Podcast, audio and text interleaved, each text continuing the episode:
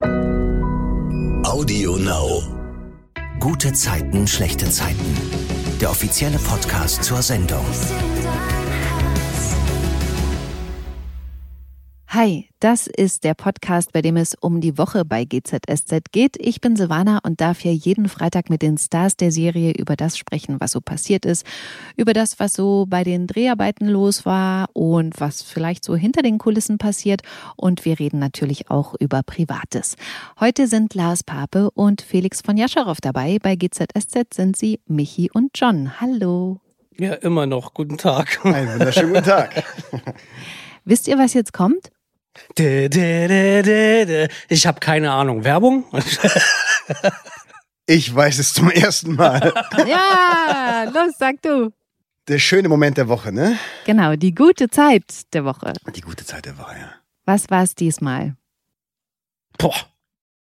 Die gute Zeit der Woche. Ich habe keine Ahnung. Ich habe zu viel, ich weiß gar nicht. Meine, meine gute Zeit ist heute.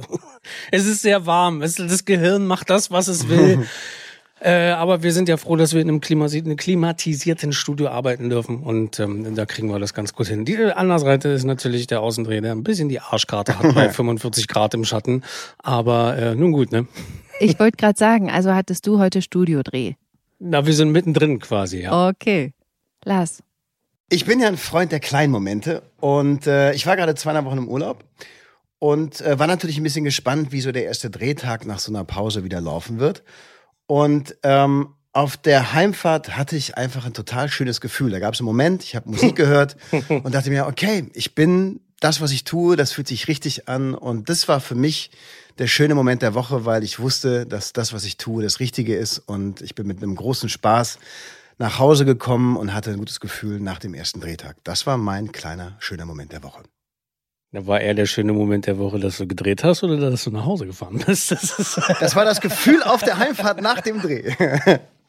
Das finde ich so cool und ich finde, also ich hoffe, dass einige das äh, auch nachempfinden können und dass viele HörerInnen hier genauso ein Gefühl haben, wenn sie nach dem ersten Tag äh, der Arbeit, nach dem Urlaub nach Hause fahren, weil das finde ich so wichtig, dass man eben nach der Arbeit so denkt, boah, ich mache das Richtige und das macht Sinn und es macht mir Spaß. Also ich finde das total schön, dass du das hast. Ich habe das auch. Sehr gut. Ich wäre auch gerne länger im Urlaub geblieben, so ist nicht, aber es mhm. hat sich mhm. trotzdem richtig angefühlt und ich bin mit Spaß wieder zurückgekommen und äh, habe mit Spaß wieder angefangen zu arbeiten. Wir gehen direkt mal in die GZSZ-Woche, weil die ist ja gestartet mit der Info von Michi an Katrin, dass Tobias spielsüchtig ist. Und jetzt hat Michi ihr den Rat gegeben, die Firmenkreditkarten von Tobias zu sperren und ist dann gegangen. Und da würde ich direkt auch gleich mal privat nachfragen. Findet ihr das richtig, dass Michi Katrin davon erzählt hat?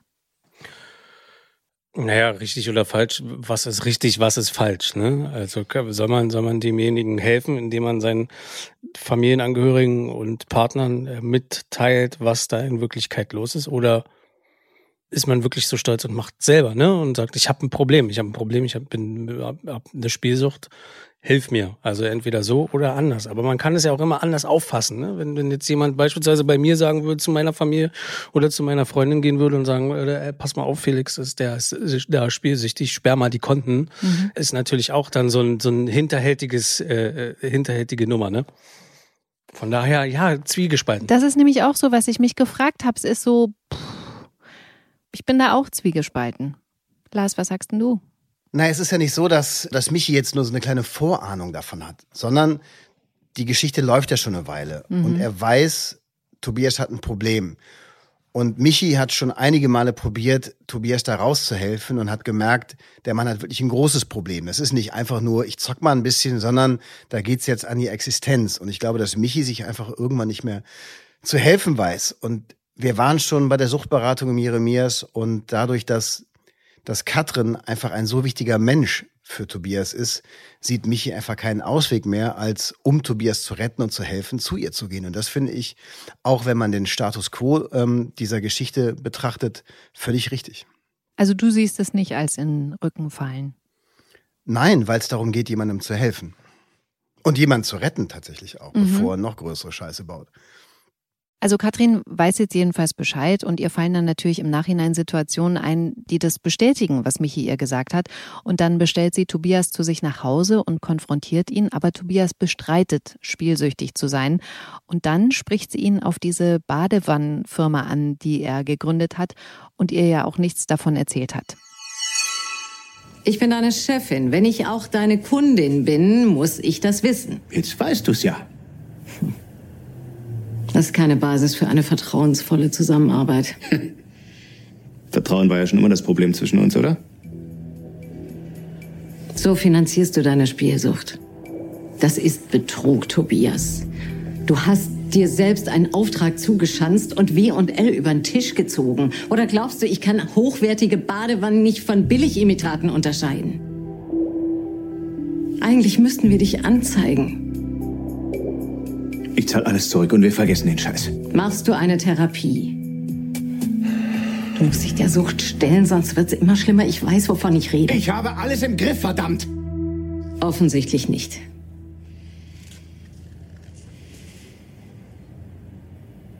So kann ich dich nicht in der Firma halten.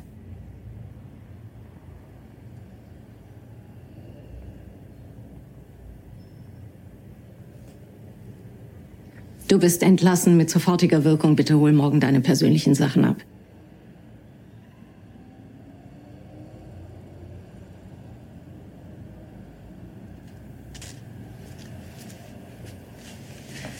Lass dir helfen. Ich brauche keine Hilfe. Weder von dir noch von Michi.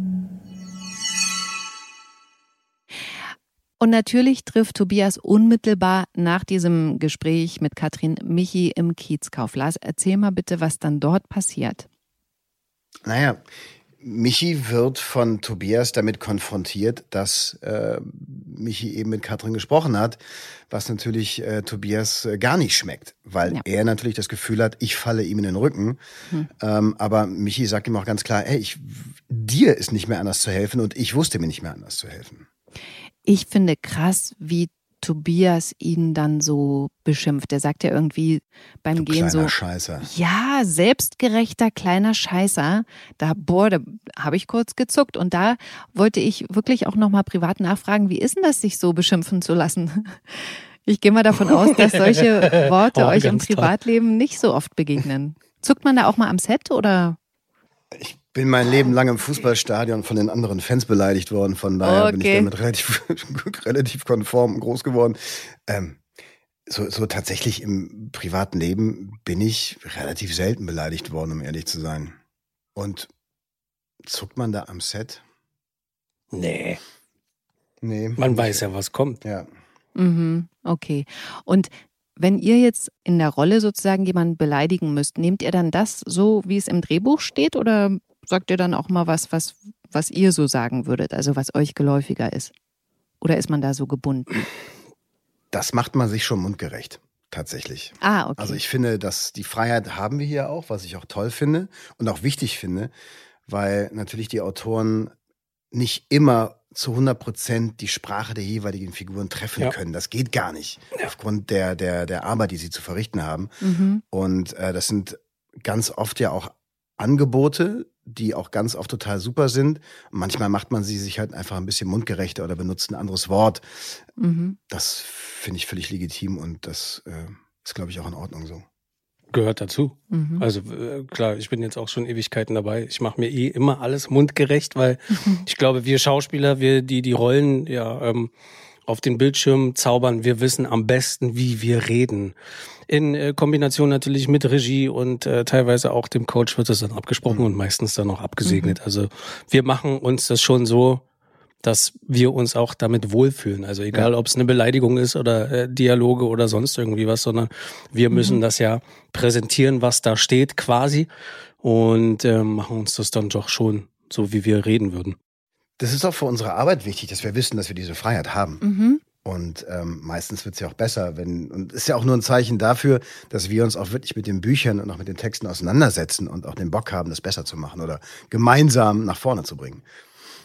Ja, und ich kann mir auch vorstellen, also ich habe ja schon mitbekommen, dass es so auch wechselnde Autoren gibt, ne? Also dann da rotiert ja manchmal was. Klar, dass die nicht immer die gleiche Sprache haben, wie es vorher war, zum Beispiel.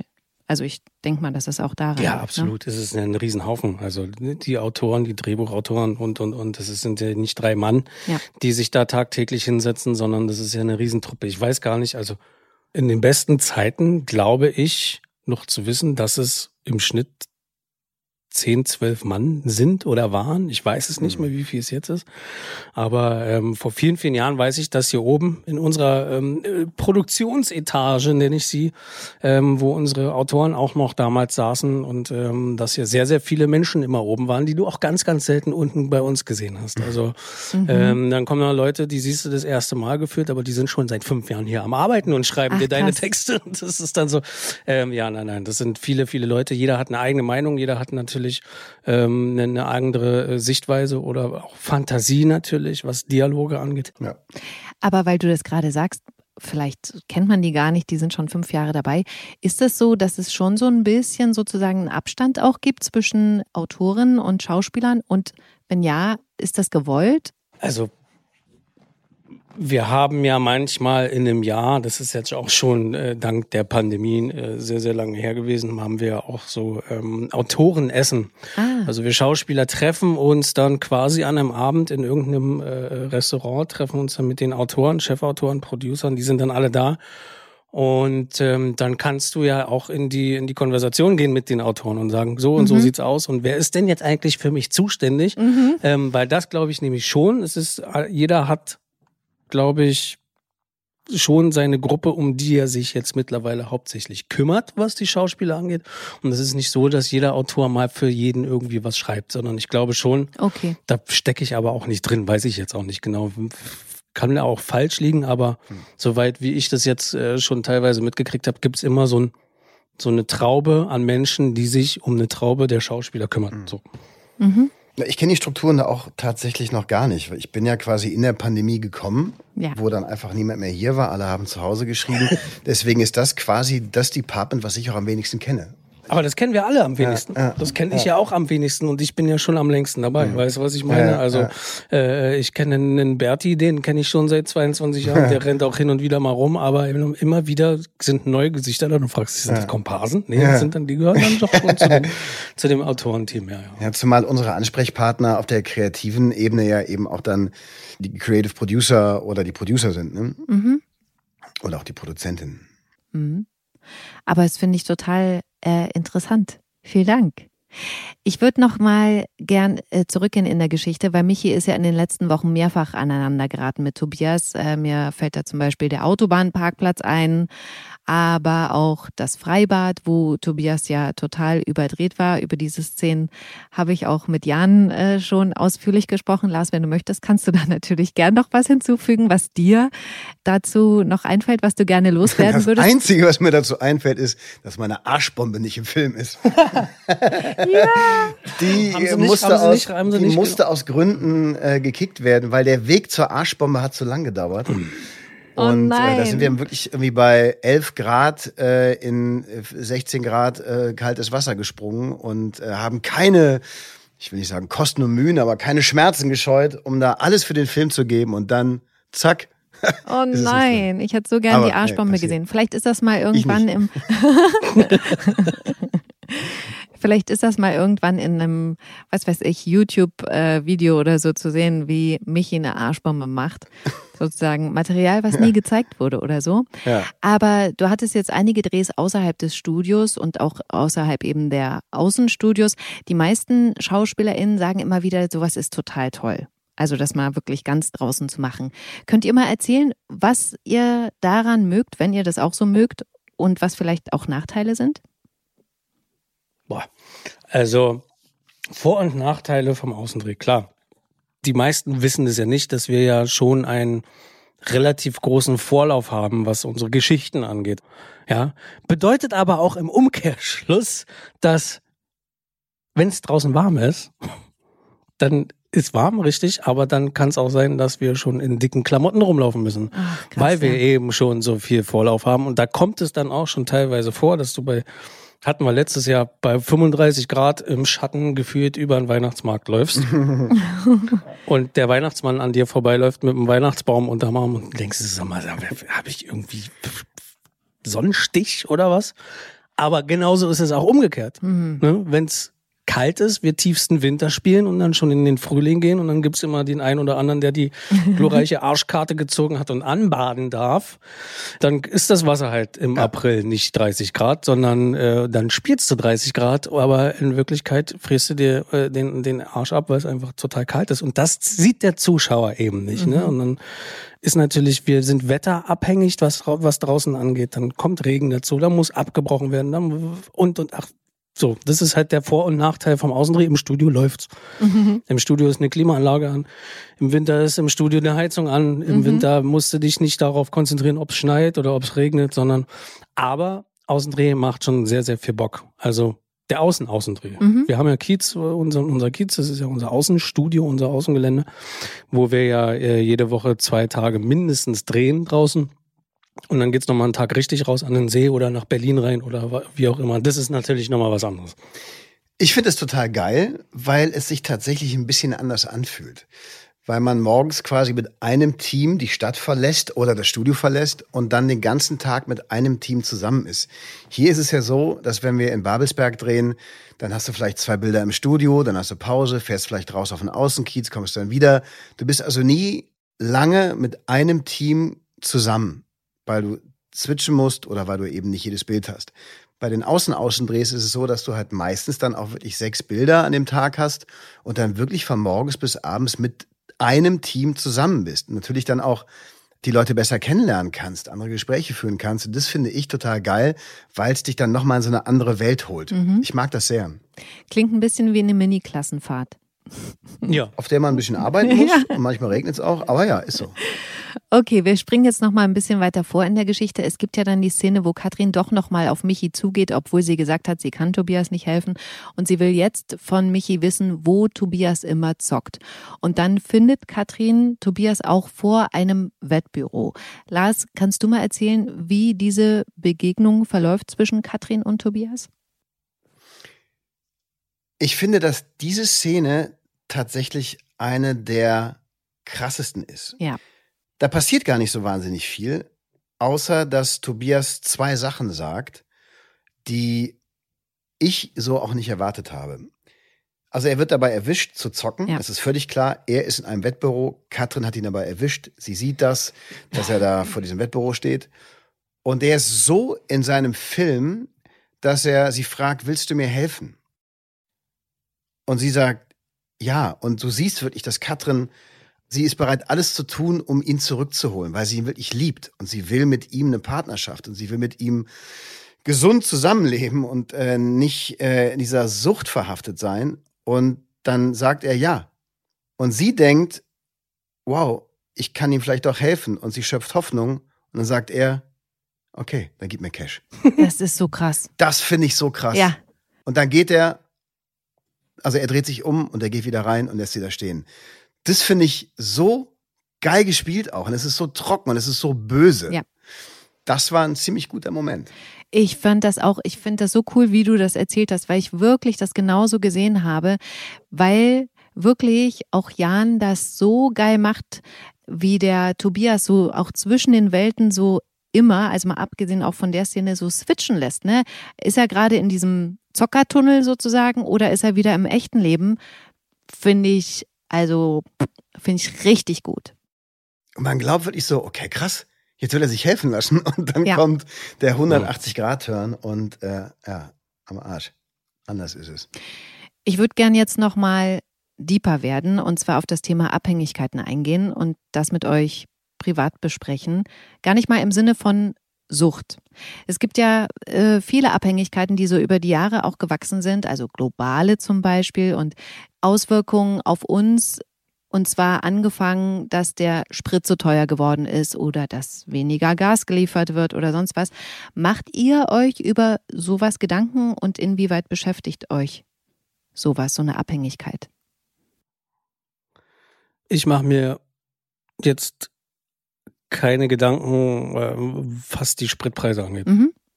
Ja, also äh, man sieht ja, jetzt hat sich ja auch wieder alles geändert, gelegt und so. Klar macht man sich Gedanken, haben wir gestern lange drüber und, äh, uns unterhalten, dass alles extrem teuer geworden ist, was Lebensmittel zum Beispiel angeht. Das stimmt. Ne, du willst normal einkaufen gehen, gehst einkaufen, äh, am Sonntagabend stehst du vom Kühlschrank und denkst dir so, hey, ich war doch jetzt erst für 150 Euro einkaufen, wo ist denn der ganze Fraß hin?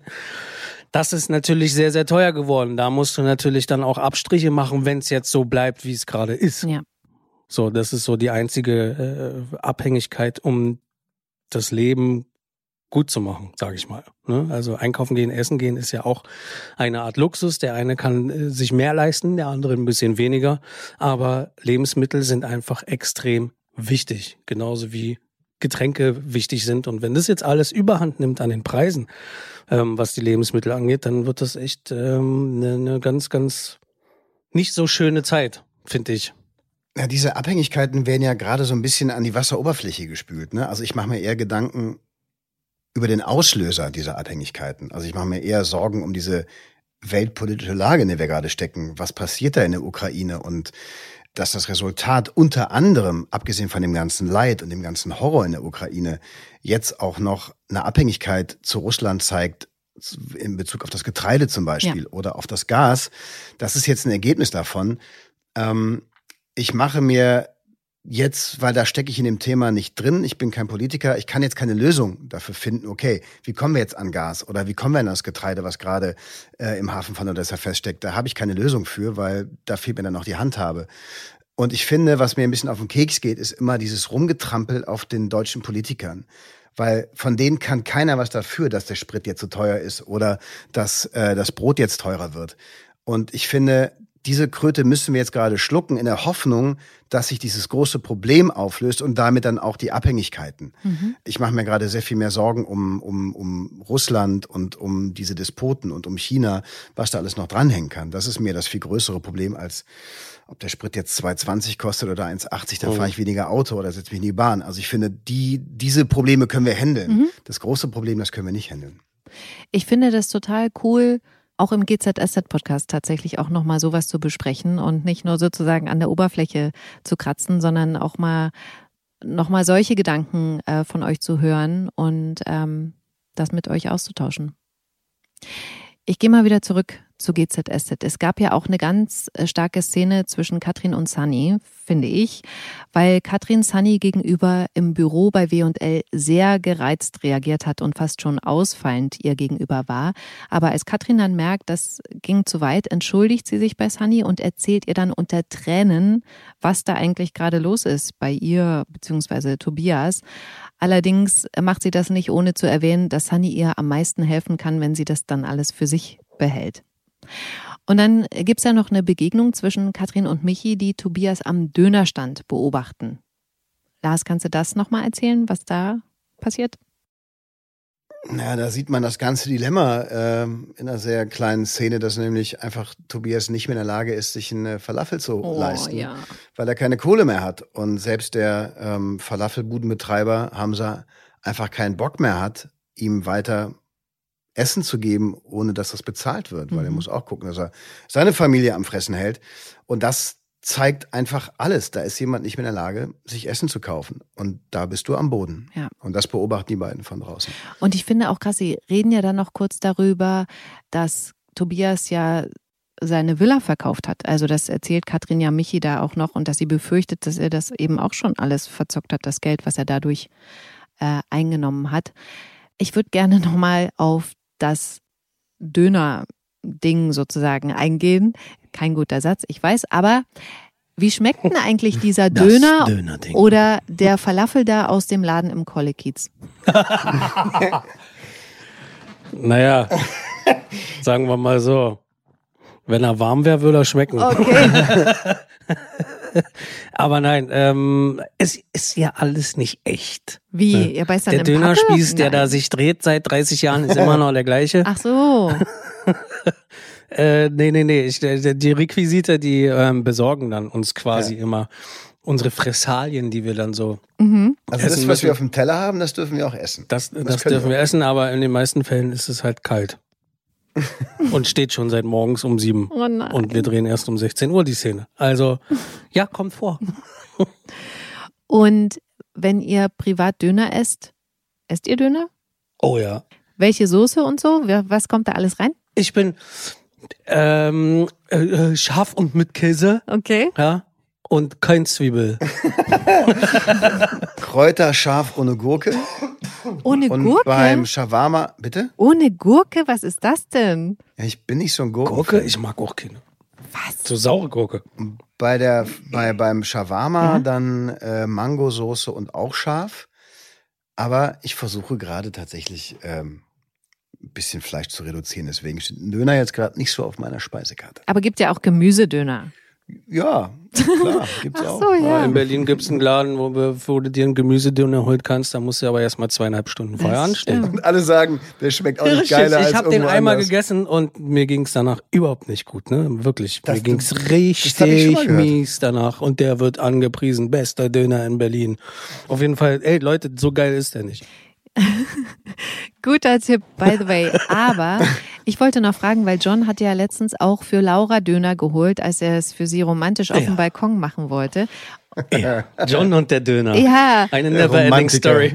aber sag mal, war da auch wirklich dann Döner drin in dem Alufolienpaket? Da war Döner, da war wirklich Döner drin, aber wir haben den ja nicht ausgepackt. Nee, genau. Deswegen dachte ich, vielleicht war das Hm. eine Attrappe. Nee, nee, nee, nee, das machen sie schon immer, weil kann ja sein, dass du dann doch noch Zeit hast in einem Bild und dann äh, aus der Improvisation heraus dann sagst, ah, komm, ich pack den jetzt doch aus. Würde ein bisschen doof aussehen, wenn da nur irgendwie so ein bisschen Schaumstoff bis- gerade so zum Vorschein kommt oder so wie so, so ein Hundespielzeugdöner. Der quietscht dann noch am Ende, weißt du?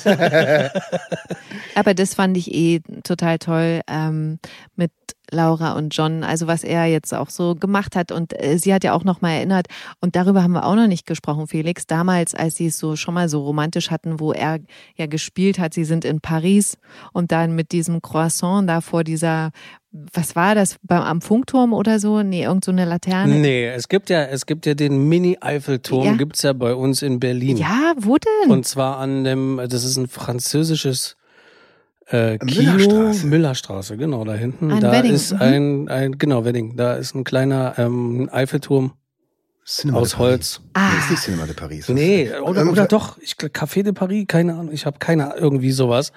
Äh, ja, und da, genau. da spart war man. Geld für einen Flug. Aber die, das fand ich damals auch total romantisch. Da ich Ja. gedacht, oh, sind die süß. Ja, Naja, also wir sind jetzt bei äh, der Geschichte von äh, John diese Woche. Der steht ja unter Strom, weil das Mauerflower ansteht. Und jetzt hört er auch schlecht irgendwie so ein Piepen oder irgendwie dumpf oder so. Und als er sich endlich durchchecken lässt, erfährt er, dass es ein temporärer Gehörgangverschluss ist. Zumindest sagt John. Für alle, die es nicht wissen, Ohrenschmalz. Ah! also, Wir hatten sogar Ohrenschmalz, aber den wollten wir dann doch nicht sehen. nein, Oh ja, so ein Pfropfen, so. dein Ernst? Für euch da draußen waschen. Ja, ja, ja, ja. Oh Gott, ja, ja. krass. Okay. Da wollte ich auch nochmal anknüpfen und privat fragen, gibt es etwas, das ihr nicht gut hören könnt im übertragenen Sinne? Also im Sinne von, ich mag das Geräusch nicht? Oh ja. Na, hau rein. Ein Fingernagel auf einer Tafel. Ach Das, so. ich wusste es. Ich wusste es, weil das ist das Geräusch, was, glaube ich, die meisten Menschen nicht hören können. Mhm. Ne? Fingernägel auf einer Tafel. So. Mir fällt gleich noch eins ein. Und zwar hat das was mit meinen Kindern zu tun. Nein, es ist nicht Pupsen. Charlie kann ein Geräusch machen, wo ich einen Rappel kriege. Ah, der knirscht mit den Zähnen. Uh. Aber das macht er nicht im Schlaf, sondern das macht er, weil er es geil findet, uns damit zu ärgern. Echt? Das ist dann aber nicht Ja. so ein so nicht so ein dumpfes Knirschen wie bei uns, das ist so ein ganz hoher, fieser Ton, den er da herstellen Ja. kann. Das Furchtbar. ist ganz fies. Furchtbar. Nee, bei mir ist es so, ich, Töne nicht. Ich habe ja, ich arbeite ja mit sehr, sehr vielen Tönen auch in meiner Mhm. Musik. Dafür passt es ganz gut. Aber was ich früher als Kind und Jugendlicher nie ausstehen konnte, war, und das macht mein Bruder, ja, mein kleiner, ich sag's jetzt nicht, äh, der hat, macht immer oder hat immer, ähm, um mich zu provozieren, beim Essen immer mit den Zähnen so, Mhm. oh, ist das gleich, gut? gleich, gleich Gebiss wegnehmen und Plastik rein oder so. Keine Ahnung. Aber das Keine haben ja Ahnung. wirklich auch ganz viele, diese Essgeräusche, dass sie das nicht. Oh, furchtbar. Ähm, ne? ja.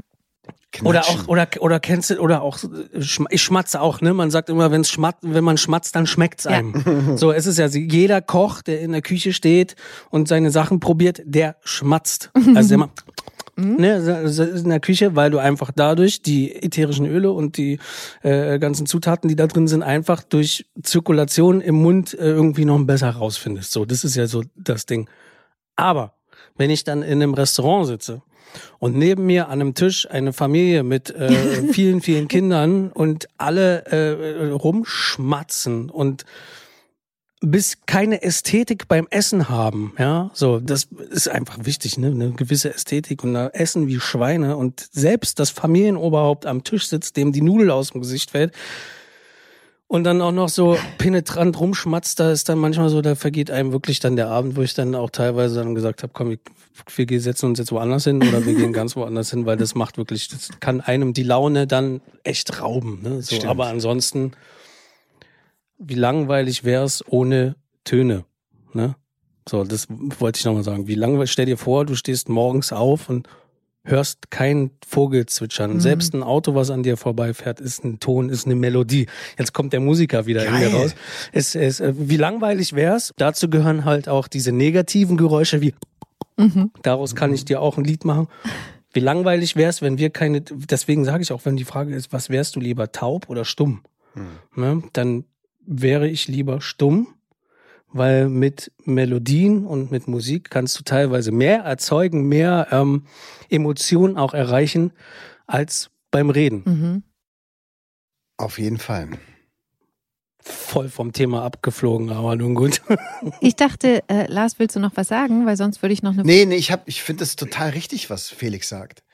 Ich äh, bin gerade nur an einen Moment erinnert, oder ich, äh, ich habe mal einen Dokumentarfilm gemacht, wo ein Kind im Rollstuhl tanzt.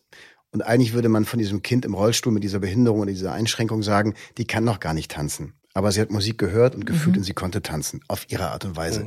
Und das, deswegen kann ich da Felix nur komplett zustimmen, dass Musik und, und Geräusche und Klänge einfach was total Schönes und Wichtiges sind. Selbst ein Wind. Wie gerne sitze ich in der Ostsee im Häuschen und höre nur dem Wind zu. Stell dir mal vor, wie langweilig wäre das, wenn du nichts hörst. Möwen. Boah, ja. Ich war jetzt an der Ostsee Ja. und in dem Moment, wo ich die erste Möwe höre, wusste ich, geil, ich bin im Urlaub. Ja, aber dann weißt du auch, geil, ich darf nichts am Strand essen, sonst pickt die Möwe das weg. Oder? War das bei dir nicht so? Ich finde Nee, Möwen die Möwen auf Usedom sind relativ zahm. Okay. Ja. Aber zum Thema Geräusch wollte ich noch fragen, ist mir gerade eingefallen. Kennt ihr das ASMR-Phänomen? Ja, furchtbar. Was für ein Phänomen? Äh, Ich komme noch nicht auf diesen, mit diesem Begriff. Das ist, da hilf mir mal. Weil, Ich weiß es du- auch nicht, was es genau- ausgesprochen heißt, aber das sind so Geräusche, Warte, ich, die, also sagen wir mal so ein Streichen über ein Mikrofon oder einfach die Spuckgeräusche beim Sprechen, also so, ich hab's. ASMR. Auto, Autonomus Sensory Meridian Response. Also, der Begriff ASM ASMR wurde 2010 geprägt. Er steht für ähm, das, was ich gerade gesagt habe, unabhängige sensorische Me Meridianreaktion und bezeichnet ein entspanntes, häufig auch beruhigendes Gefühl, das sich von der Kopfhaut ausgehend auf den ganzen Körper ausbreitet. Ja. Und das entsteht durch Geräusche, die ganz leise sind. Also es gibt YouTube-Videos, wo Leute, Männer und Frauen, also entweder so ins Mikrofon flüstern und erzählen, wie sich Leute schminken zum Beispiel und die reden die ganze Zeit so. Voll geil. Und hat Millionen Klicks Ja. und die Leute entspannen sich damit. Und ich denke mir immer so, deswegen Felix voll cool, ich denke mir, das macht mich aggressiv, ne? Oder? Ja. Ich sehe das auch und denke mir so, sag mal, seid, ihr- habt ihr alle zu viel Langeweile oder was? Wenn ich entspannen will, dann will ich doch nicht irgendjemanden hören, der mit seinen 10 Zentimeter langen Fingernägeln irgendwie irgendwo rumklopft oder so. Das ist für mich keine Entspannung. Da mache ich mir Entspannungsmusik an oder so, weißt du, irgendwas Schönes. Aber ich muss ja jetzt nicht, also, weißt du? Genau. Das ist echt krass. Lars, das musst du dir mal angucken. Da denkt man auch Okay. so, Du lachst dich kaputt, wirklich. Ist Okay. teilweise, es wird auch mittlerweile auch von ganz vielen Hops genommen, ne? So. aber es hat trotzdem, es hat eine riesen Reichweite und Beliebtheit. Also das ist für mich aber auch sowas, äh, ist echt ein Phänomen. Deswegen habe ich es auch so benannt, weil ich, hm, ja. Kommen wir mal wieder äh, zu GZSZ, weil dann ja endlich das Festival ansteht und Maren und John kommen dann auf diesem Gelände an, draußen. Und jetzt Felix, erzähl mal bitte, was da ist. Eine Horde von Zelten erwartet uns. Ja. Und in diesen Horden von Zelten, wir denken natürlich, also ähm, Marin und John denken natürlich, ah, das sind schon die ersten äh, Mega-Groupies, die noch vor Aufbau, mh, genau, zeig mir mal ein, die noch vor Aufbau jeglicher Bühnen oder was weiß ich da schon äh, kampieren. Und äh, nein, im Endeffekt waren es Naturschützer und die uns dann gesagt haben, dass wir das Festival vergessen können, weil der, ich komme nicht drauf, Irgend Was so ein ein Vogel, Mauersegler. Mauer, ich hab okay, irgend so ein Vogel. Ist auch noch ein lustiger Name auf jeden Fall. Ja, ich komme nicht, nicht ich, komme, mich komm, ich komme nicht drauf. Auf jeden Fall irgend ich so ein komme jetzt auch nicht drauf. König, der da wohl nisten soll. Ja. Und ähm, ja, dementsprechend sind uns da natürlich die Füße gebunden. Wir tun auch alles dafür, dass dieses Festival trotzdem stattfindet, weil John sagt ja immer, ja, ich habe ja schon alles, ich habe schon alles vorbereitet. Äh, die Lieferanten kommen, die LKWs kommen jetzt gleich, ihr müsst jetzt hier weg und so.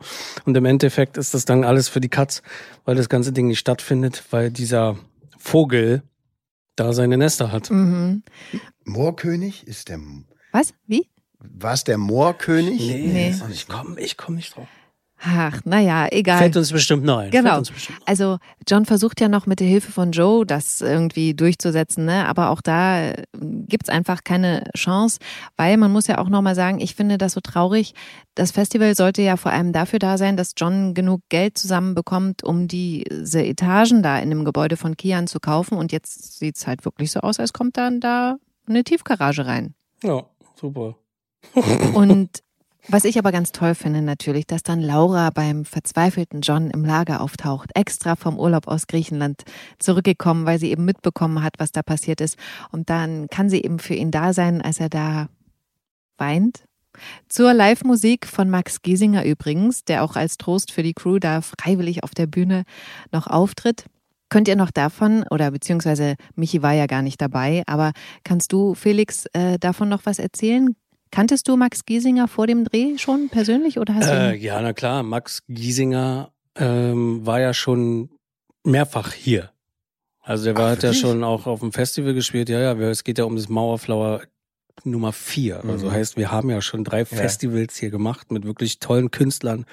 Tolle Acts hatten wir. Wir hatten Ray Garvey dabei, wir hatten Backstreet Nena hatten Boys. wir, wir hatten die Backstreet Boys Ja. hatten wir, wir hatten Mark Foster äh, und und und und und und und. Ähm, und jetzt war so das erste Mal auch nach sehr sehr langer Zeit, dass wir überhaupt die Möglichkeit hatten, einen Musiker zu uns zu holen. Das war ja jetzt die letzten zwei Jahre nicht wirklich möglich. Und ähm, das war natürlich auch nochmal eine, aufregende Nummer. Wie ist es, äh, wenn du wieder einen Künstler da bei dir im Mauerwerk auf der Bühne hast und, und, und kommt es rüber, kommt das Feeling wieder rüber, was wir all die Jahre vorher hatten. Hat wunderbar funktioniert und ähm, Max ist ein absoluter, absoluter Künstler und ich hatte die Ehre auch seinen Song, äh, wenn sie tanzt, ähm, nochmal äh, ähm, in meiner Version zu covern. Und äh, dementsprechend, ja, wir Musiker, wir kennen uns dann doch irgendwie flüchtig untereinander. Aber äh, toller Kerl, macht ganz, ganz viel Spaß mit dem. Der war super aufgeregt Ach, vom echt? Dreh, weil er eben, ja, ja, weil er eben nicht nur gekommen ist wegen der Musik, sondern weil er auch wirklich äh, sich selbst als Sprechrolle, also als, als Rolle noch darstellen durfte. Und das war für ihn natürlich ähm, ein ganz, ganz neues Metier, aber hat er ganz, ganz cool gemacht. Ja, ich fand auch, der kam total sympathisch rüber. Ist er. Was Ist er. wäre denn so ein Eck, den ihr gern im Mauerwerk mal hättet, sollte jetzt nicht doch noch eine Tiefgarage daraus werden? Boah. Also wir haben ja angefangen damals vor vielen, vielen Jahren mit wirklich mit Bands, so war das Konzept, was wir hatten, ähm, mit Musikern zu arbeiten, die eben noch nicht so bekannt sind auf dem deutschen Musikmarkt. So ging es dann los, dass wir ähm, ganz, ganz viel Alternative Bands oder Rockbands bei uns hatten und das war dann so, gerade für Danny und für mich natürlich der, der, mega geil. Wir hatten immer viel Spaß und dann ging es dann so langsam rüber, dass es dann in die Commercial-Richtung ging, ne? also in die, in die Pop-Richtung, wo dann natürlich auch die Acts da waren, aber es ist immer wieder ein riesen, riesen Aufriss äh, äh, gewesen, ähm, mit Musikern zu arbeiten, weil du da wirklich dann auch mal die Möglichkeit hast, mit denen mal ein, zwei Worte zu wechseln, also sei es auf dem Flur oder hinter der Bühne und einfach auch mal ähm, deren Meinung zu hören. Und bis jetzt war immer so, die waren alle total aufgeregt bei uns auf der Bühne. Die haben total viel Spaß gehabt. Es ist für einen Musiker nicht alltäglich, für eine Serie oder für einen Film auf einer Bühne zu stehen, weil du spielst ja nicht live. Du musst ja diesen Song irgendwie fünf, sechs Mal performen, äh, äh, weißt du? Und das ist dann so, Und wenn du dann vor einem Publikum stehst und es ist immer das Gleiche, wenn wir tanzen, ne, Lars, wenn wir tanzen müssen oder so. Mhm. Du glaubst doch wohl nicht im Ernst, dass da Musik läuft. nee, nee, nee, nee, nee, nee, nee. Das ist alles auf stumm. Und so ist es halt leider auch für die Acts, ne? Die Acts spiel hören sich auf dem Ohr, auf dem In-Ear, mhm. hören sie ihre Songs, müssen aber leise performen, damit das Dialogbild, was zeitgleich ja meistens immer ähm, stattfindet, gedreht werden kann. Heißt auch dementsprechend, die Komparsen dürfen alle nicht wirklich klatschen, sondern immer nur in die Luft klatschen. Mhm. Und das ist immer krass. so, da kommt man sich schon manchmal sehr, so sehr Silent, Silent, Silent, Party ohne Musik. Das ist, ja. aber alle tanzen und haben Spaß. Aber Felix, welcher Act wäre dein Wunsch-Act noch da? Mein Wunsch-Act. Gott, ich bin schon so alt, das ist unglaublich. Ach Quatsch, du bist jünger als ich. Phil Collins wäre geil gewesen. Mhm. Also, weil ich bin mit Phil Collins aufgewachsen. Phil Collins ist auch einer der Gründe, wieso ich überhaupt angefangen habe mit Musik. Mhm. Und ansonsten, boah, wir hatten schon echt viele hier. Echt viele. Wenn man sich aussuchen könnte, boah. Es gibt einfach zu viele gute Künstler gerade. Es kommt auch immer auf die Stimmung an. Also ich glaube, wenn du, deswegen hat Max mir, um, gerade um nochmal auf die Szene zurückzukommen, mhm. hat mir sehr, sehr geholfen, weil er er hat, glaube ich, zwei Songs performt und einer davon war halt wirklich emotional 100 Prozent mhm. so ne und der hat mir natürlich sehr geholfen um auch in die Emotionen ah, zu kommen ja. das ist ja auch weil habe ich dir glaube ich schon mal erzählt dass ich immer gerne bei Emotionen oder so immer sehr sehr gerne mit Musik arbeite und dann meine Kopfhörer aufhabe mhm. um einfach mich reinzufuchsen und äh, da brauchte ich keine sondern da hatte ich Max und bei Max ist das Ding der performt auf der Bühne und bei dem der performt es halt mit Herz und Seele mhm. Und das schwappt rüber. Und damit kann man dann immer schön arbeiten. Und das war eine, sehr, sehr gute Hilfe, um da mal nach langer Zeit wieder in eine wirklich sehr, sehr tiefe Emotion zu kommen. Nämlich, dass äh, Johnny Boy auch mal wieder ein paar Tränen fließen lässt, was er sonst eigentlich nicht macht, sondern wenn dann immer nur für sich. Und dann kommt Laura plötzlich durch die Tür und das ist dann natürlich für ihn so, okay, ich bin nicht ganz allein. Ich will jetzt trotzdem noch mal zu Lars. Welchen Act würdest du dir denn wünschen? International oder national? Jetzt geht's los. Think big. Also, die Nummer eins für mich sind die Toten Hosen. Mhm. Wenn die Hosen im Mauerwerk auftreten könnten, wäre das für mich das weltgrößte. Punkt. Wenn wir etwas äh, anders denken, gar nicht größer oder kleiner, würde ich mir Tina Dico wünschen. Das ist einfach meine absolute mhm. Favorite Singer-Songwriterin. Mir würden dann auch noch schon noch ein paar andere Bands einfallen, die ich gerne sehen wollen würde. Aber wenn jetzt so aus der Lameng sind es die Hosen und Tina Dico und so. Okay, gut. Ich fand übrigens noch ein, ein Wort zu Max.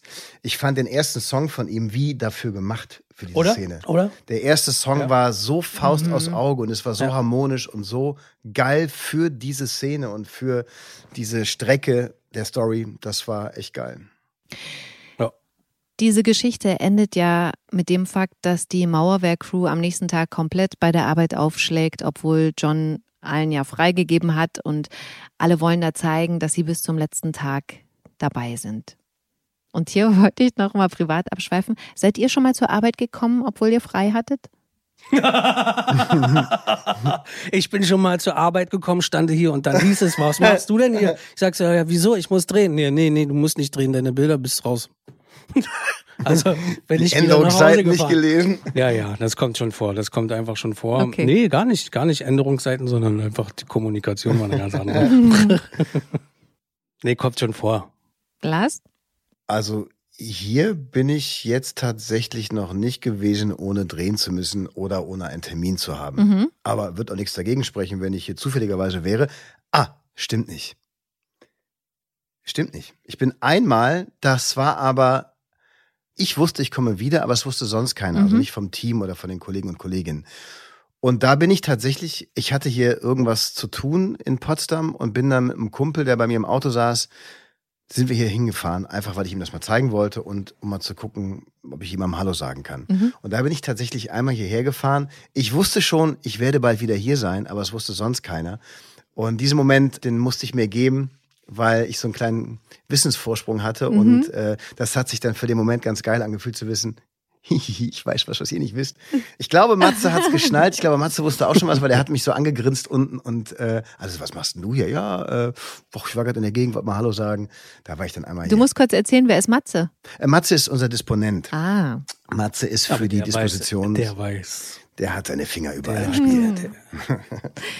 Okay, ich wollte auf jeden Fall noch ansprechen, dass die Lilly-Martin-Geschichte gerade eskaliert. Martin ist ja so überzeugt davon, dass Nihat der Liebe von Lilly zu Martin im Weg steht und äh, sie quasi blockiert, sodass Martin Nihat mit einer Holzlatte einen überzieht und krankenhausreif prügelt. Also, das finde ich schon krass, wie, wie diese Geschichte sich gerade entwickelt. Hätte ich nicht gedacht, muss ich ehrlich sagen, dass das so eskaliert.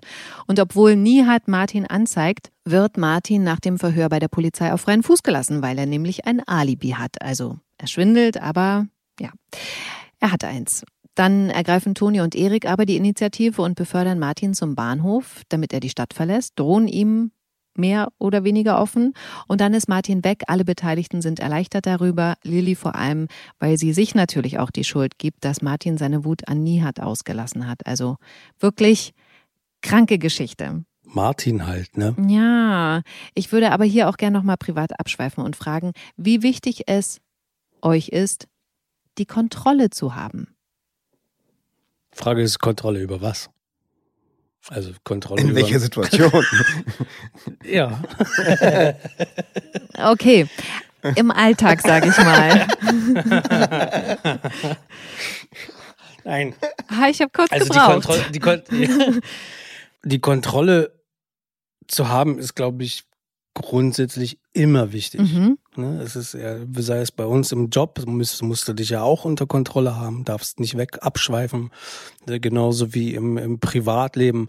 Klar gibt es hin und wieder bei jedem, ich meine, es ist auch komplett menschlich, dass man auch hin und wieder mal die Kontrolle verliert, egal in welcher Situation. Sei es, ich, ich sitze im Auto und verliere die Kontrolle im Sinne von, dass ich die bekloppten Autofahrer rechts und links neben mir so anbrülle, äh, dass sogar die Scheiben runtergehen. Ne? Das ist ja auch eine Art von Kontrollverlust, weil du einfach in dem Moment so viel Hass und Wut in dir trägst, weil was nicht so läuft, wie ich es will. Der soll doch einmal nur fahren, der Idiot. Ja, so.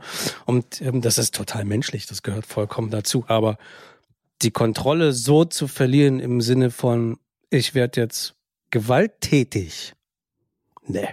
Also da, da, da brauchst du schon, da, da muss schon einiges in deinem Kopf, glaube ich, kaputt sein, dass du dich nicht unter Kontrolle hältst. Klar gibt's Momente, wo du dann auch sagst, ey, am liebsten würde ich dem jetzt eine, eine, eine, eine, Nack eine Nackenschelle irgendwie geben. Aber ähm, nee, diesbezüglich sollte man sich dann doch schon Ja. unter Kontrolle halten. Und wenn man merkt, okay, das wird jetzt, geht jetzt in eine Richtung, dann verlasse ich den Ort. Last. Also das ist ja auch ein ziemlich äh, weites Feld, Ja. äh, so Kontrolle verlieren. Ich Ja, finde, ja, äh, in ja. gewissen Dingen darf man die Kontrolle nie verlieren. Ich finde, ähm, aber zwischen wir haben, Ist es bei dir? Ich höre nichts. wir haben hier einen Feueralarm. Wir haben Feueralarm hier. hier ist Feueralarm jetzt gerade. Ihr müsst jetzt da raus, heißt das? Jetzt ist wieder aus. Wir machen einfach weiter. Es wird uns schon niemand hören. Oder wir werden hier einfach vergessen und Es sein ist vielleicht einfach zu heiß da. Ja. so viel zum Thema Kontrolle. Jetzt gerade haben wir sie nicht. Siehst du? Guter Punkt. Und wie geht's euch damit? Also irgendwas ist auf jeden Fall gerade los. Sollen wir mal gucken gehen so? Ich weiß nicht. Ja. ihr, ihr macht mal weiter, ich check mal kurz die Lage. Also nicht, dass wir das jetzt einfach ignorieren, aber auf jeden Fall ist. Guck mal, da kommt doch jemand rein. Okay, wir müssen räumen. Silvana, ciao. Ja, tschüss. Wir müssen, wir müssen raus. Tschüss. Wir werden geräumt. Tschüss. stopp. Vielen Dank. Tschüss. Also, ihr habt's gehört. Bei der Aufnahme gab's jetzt einen Feueralarm und Lars und Felix haben die Aufnahme verlassen. Also ich würde sagen, das ist ein ganz untypisches Ende, aber auch mal was Besonderes. Und ich würde sagen, ihr hört einfach nächste Woche wieder rein, wenn es den nächsten GZSZ-Podcast gibt. Ihr erfahrt dann natürlich zu Beginn der nächsten Folge, wie es mit dem Alarm weitergegangen ist. Und ich wünsche euch bis dahin eine schöne Zeit. Tschüss. Gute Zeiten, schlechte Zeiten. Der offizielle Podcast zur Sendung.